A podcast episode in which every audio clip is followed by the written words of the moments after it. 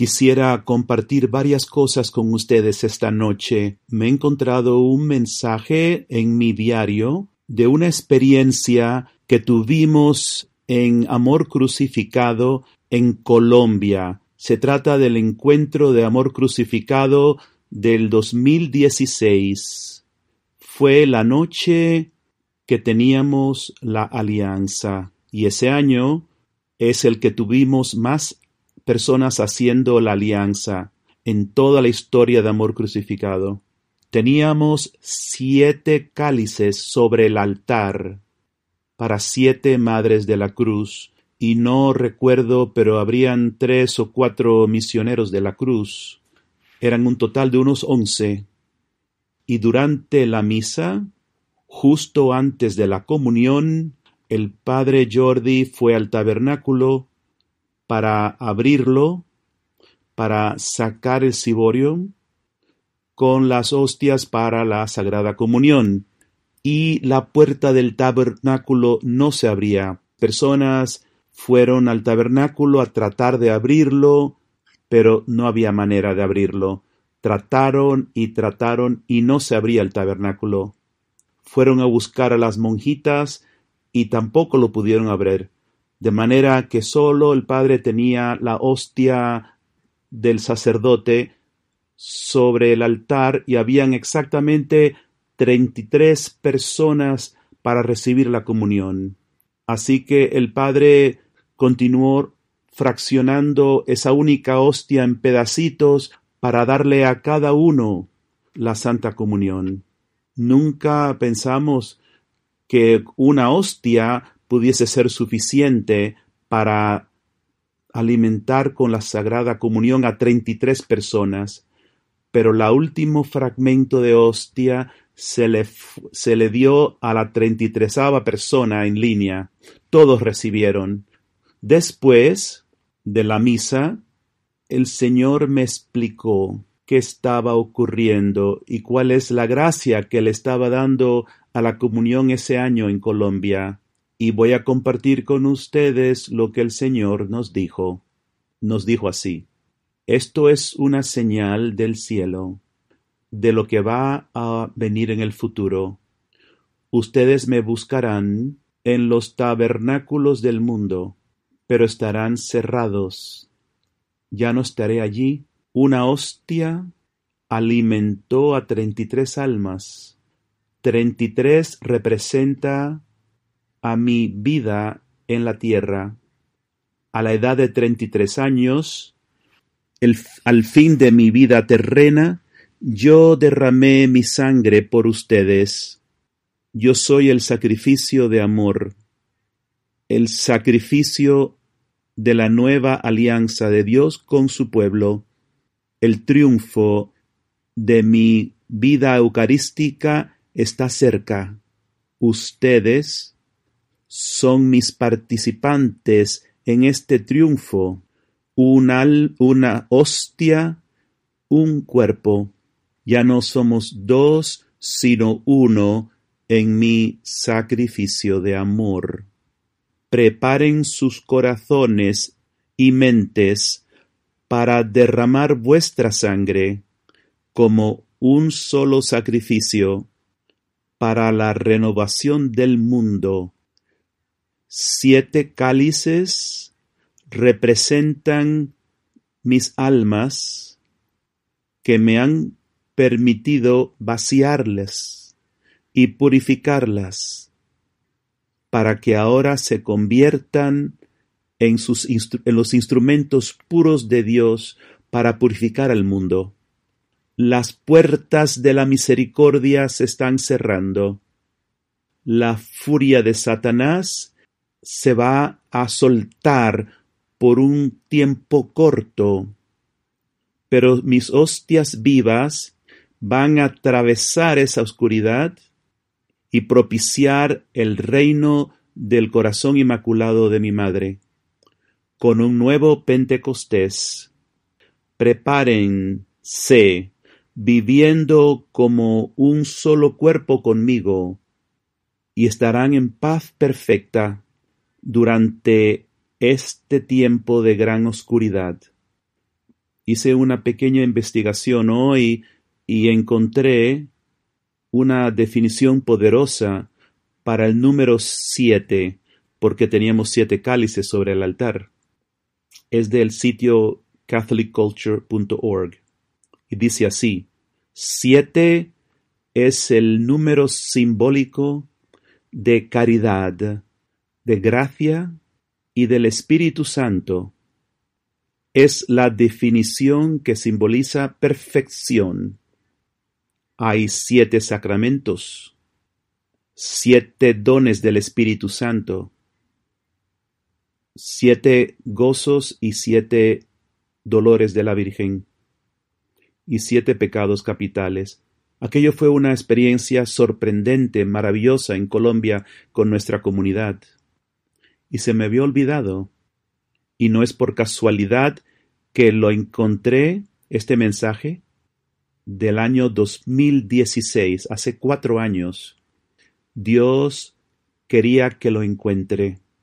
Dios quería que lo comparta con ustedes para que nosotros recordemos juntos Siete representa caridad, gracia y al Espíritu Santo. El Señor nos está diciendo, este es el número de mis almas que están permitiéndome vaciarlas, purificarlas, para hacerlas mis cálices vivos, para que mi sangre se pueda derramar sobre la tierra. Eso somos nosotros. Es maravilloso que el Señor nos estaba preparando, como lo ha estado haciendo todos estos años, para estos tiempos que ahora estamos viviendo. ¿Quién se hubiera imaginado hace un par de semanas que casi toda iglesia en todo el mundo iba a estar cerrada? Y sin embargo, es lo que está ocurriendo. Y el, sin embargo, el Señor nos preparó también para esto, porque mis hermanos y hermanas, aunque no tengamos la Eucaristía diaria en este momento, el Señor ha preparado nuestros corazones para ser sus tabernáculos vivos y Cristo está verdaderamente presente, vivo en cada uno de nuestros corazones. Y cada día nosotros podemos hacer adoración, entrando como Él nos formó hacer en nuestro corazón encontrándonos con Jesús dentro de nosotros mismos y adorándolo. Nosotros somos su, sus hostias vivas, queridos hermanos, y tenemos que creerlo. Quisiera enfocarme ahora en San José, porque Él es tan precioso ejemplo para nosotros en este día de San José y me pasé mi tiempo de oración esta mañana reflexionando en las páginas del camino sobre San José y lo pueden encontrar en la página 74, que es el mensaje número 22, en el que Jesús nos da una preciosa enseñanza sobre San José. Jesús nos dice, San José eh, centró su vida en oración y en silencio. Él meditaba la palabra de Dios diariamente, en humildad, buscando ningún lugar de honra para sí mismo. Y qué importante es esto, especialmente ahora para nosotros. Entrar en oración, en silencio, cuando en el mundo hay tanto ruido, tanto caos, tanto miedo, tanto pánico. Mi querida familia, apaguen las noticias, apaguen la televisión. Cuando las iglesias están cerradas ahora, el Señor nos, está nos ha preparado para que en nuestros hogares, en nuestros cuartos, sean santuarios sagrados Jesús, cuando estaba presente en el vientre de María, también en nuestros hogares, Él es hostia viva en nuestras familias. Ustedes son ahora esa hostia viva, y nuestros hogares han de ser esos santuarios que glorifican a Dios, que le dan gracias a Dios, por todos y por tantos que no le glorifican, especialmente por nuestros pastores en la iglesia. Ocultos, nos dice Jesús, ocultos, San José se mantuvo satisfecho y el Señor ha estado formándonos por años para ser esa fuerza oculta. Qué bien San José conoce, ama y vive esta vida oculta.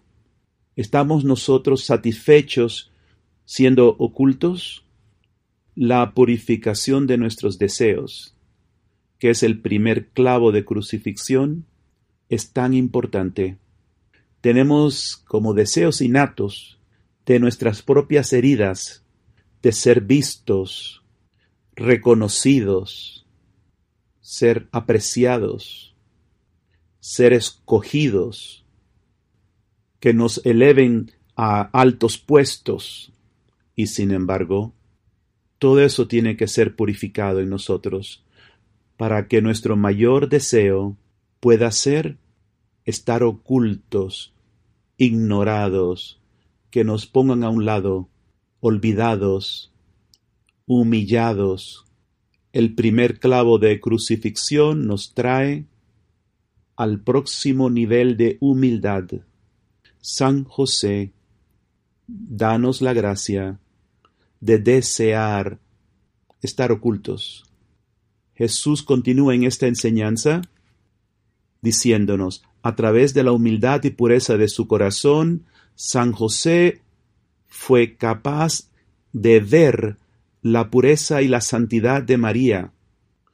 María se veía como cualquier mujer ordinaria de su tiempo, pero el corazón de San José, tan puro y tan humilde, este corazón tenía la capacidad de ver con los ojos de Dios la belleza de Dios en María. El comienzo del camino nos habla de los ojos de nuestro corazón. Cuando Jesús comienza a purificar nuestros corazones para que nosotros podamos ver a los demás a través de los ojos de Dios en nosotros, San José enseña a nuestros corazones a crecer en humildad y pureza. El mensaje de Jesús continúa así. Cuando José descubrió que María estaba embarazada, a través de la humildad, él pudo entrar en lo oculto de su corazón y buscar conocer la voluntad de Dios. San José sufrió terriblemente cuando él descubrió que María estaba embarazada. Imagínense, él no sabía, pero mira lo que hace este santo varón.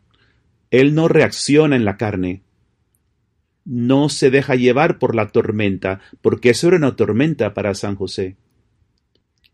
Pero él no reacciona en ira, ni en orgullo, ni autojustificándose, acusando a María.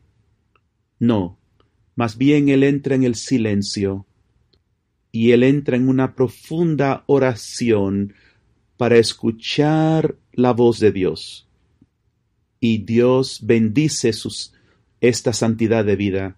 Qué importante es para nosotros en estos tiempos de tormenta en nuestras vidas, que nosotros como San José entremos en nuestros hogares en mayor oración y silencio para escuchar cómo Dios nos quiere guiar a nosotros en estos tiempos difíciles. Los caminos de Dios no son los caminos del mundo debemos escucharle. San José, ayúdanos entrar en el silencio, en la oración, danos la gracia de escuchar la voz de Dios. El mensaje de Jesús continúa así. Jesús nos dice, esto es lo que hace un hombre grande, buscar la voluntad de Dios en todas las cosas. Y el Señor está hablando tanto de hombres como mujeres pero cuánto durante estos tiempos difíciles necesitamos hombres santos, hombres capaces de vivir en la voluntad de Dios y no en nuestra propia voluntad. Jesús continúa diciendo, Mi poder y mi fuerza se manifestaron en la docilidad de San José, en su ternura de corazón. Cuando hombres sueltan sus controles, sus tendencias a controlar, y confían completamente en mí, dice el Señor, comenzarán a poseer el verdadero poder de Dios. Esto es lo que el camino hace y cuánto esto es necesario para los hombres, para que los nuevos Adanes para estos tiempos decisivos, hombres que pueden entrar en sus corazones, hombres que pueden llegar a conocer sus tendencias de controlar, y más y más por la gracia de Dios como San José, abandonarse completamente en la voluntad de Dios. San José abrazó a María como la Madre de Dios y creyó en humildad en esta verdad. Un verdadero protector. Te pedimos, San José, especialmente por los misioneros de la cruz, que sean capaces de abrazar con verdadera humildad a las santas mujeres en sus vidas que las honren con ternura y bondad, que sean capaces de escuchar a esas mujeres santas y no tratar de dominarlas y controlarlas. San José, enséñanos a los hombres a ser hombres santos y cómo descubrir la belleza auténtica de cada mujer, especialmente las mujeres que se le ha dado a cada hombre en su vida. Y finalmente, el Señor dice, San José abrazó la misión de Dios revelada y contenida en María, la mujer más humilde. La misión de Dios estaba contenida en nuestra Madre Santísima. Y San José recibió esta misión de ella y la bendijo y se hizo uno con esa misión en obediencia a Dios. San José sabía quién él era. San José comprendió y conoció su misión. No estaba distraído tratando de ser alguien que él no es. Él no estaba tratando de tomar el lugar de María. San José entró en la belleza de su vida oculta. Y mira qué poderoso es San José por eso. Como intercesor, Él es realmente el nuestro hombre celestial que es protector, proveedor. Gracias Señor por el don de San José. Y si ahora nosotros vamos en el camino a la página 299, tenemos palabras poderosas del Papa Francisco sobre San José. Estas palabras tienen mucho que decirnos en este día de San José. El Papa Francisco está haciendo una reflexión para la Iglesia centrada en San José como protector al principio, en la caída de, Adán, hasta el día de hoy, esta caída ha causado que los hombres hayan perdido la capacidad de ser lo que Dios los creó a ser. Especialmente han, han perdido esa capacidad de ser defensores, protectores, porque están heridos, están rotos. Y las mujeres, por su parte, también necesita ser sanada y restaurada en Cristo. Y la, la hombría tiene que ser restaurada en Cristo. Y esto es una de las grandes penas en la Iglesia, que tantos de nuestros sacerdotes no son capaces de defender y proteger a la esposa de Cristo. Y lo que el Papa Francisco nos dice, lo vemos en la página 299 del Camino, primer párrafo, es especialmente, yo creo, hoy para nuestros hombres. En esta fiesta de San José, creo que es algo para que ellos recuerden importante. Dice el Papa Francisco, para ser protectores, tenemos que tener atención sobre nosotros mismos. No nos olvidemos que el odio, la envidia y el orgullo nos arruinan nuestras propias vidas. Ser protectores, entonces, también significa estar atentos a nuestras propias emociones, sobre nuestro propio corazón, porque es ahí donde están las semillas del bien y del mal, buenas y malas intenciones, intenciones que edifican o derrumban. El camino nos enseña a los hombres y mujeres a entrar profundamente en nuestros corazones para encontrar y descubrir el mal que tenemos dentro todos, para que un hombre se convierta en protector Primero que todo tiene que ser un hombre que sea capaz de entrar en su propio corazón, estar atento a su propio corazón y permitirle a Dios ponerlo de cara a cara con su propia maldad que todos tenemos dentro, para que Dios pueda transformarlo desde adentro y purificarlo para hacerlo el cáliz que él quiere vaciar de todo ese mal. Un hombre como San José, que estaba atento a su propio corazón y veía a Dios en su corazón, podía estar atento también entonces y proteger el corazón de la Madre Santísima María y de San José. Es por eso que tantas mujeres se lamentan y tienen profundas heridas porque sus corazones femeninos no fueron protegidos en tiempos claves por sus padres, hermanos, o abuelos, o tíos, o sacerdotes, novios, y esta herida en la mujer tiene que ser sanada, y podemos solo sanarla con nuestra Madre Santísima, porque como dice Juan Pablo II, si las heridas de la mujer, si la mujer no recibe esta protección, se va distorsionando.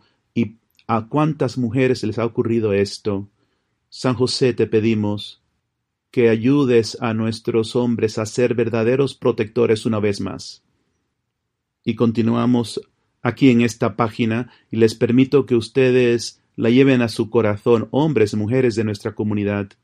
En la última página tenemos una bella enseñanza de San José con la que quiero terminar hoy.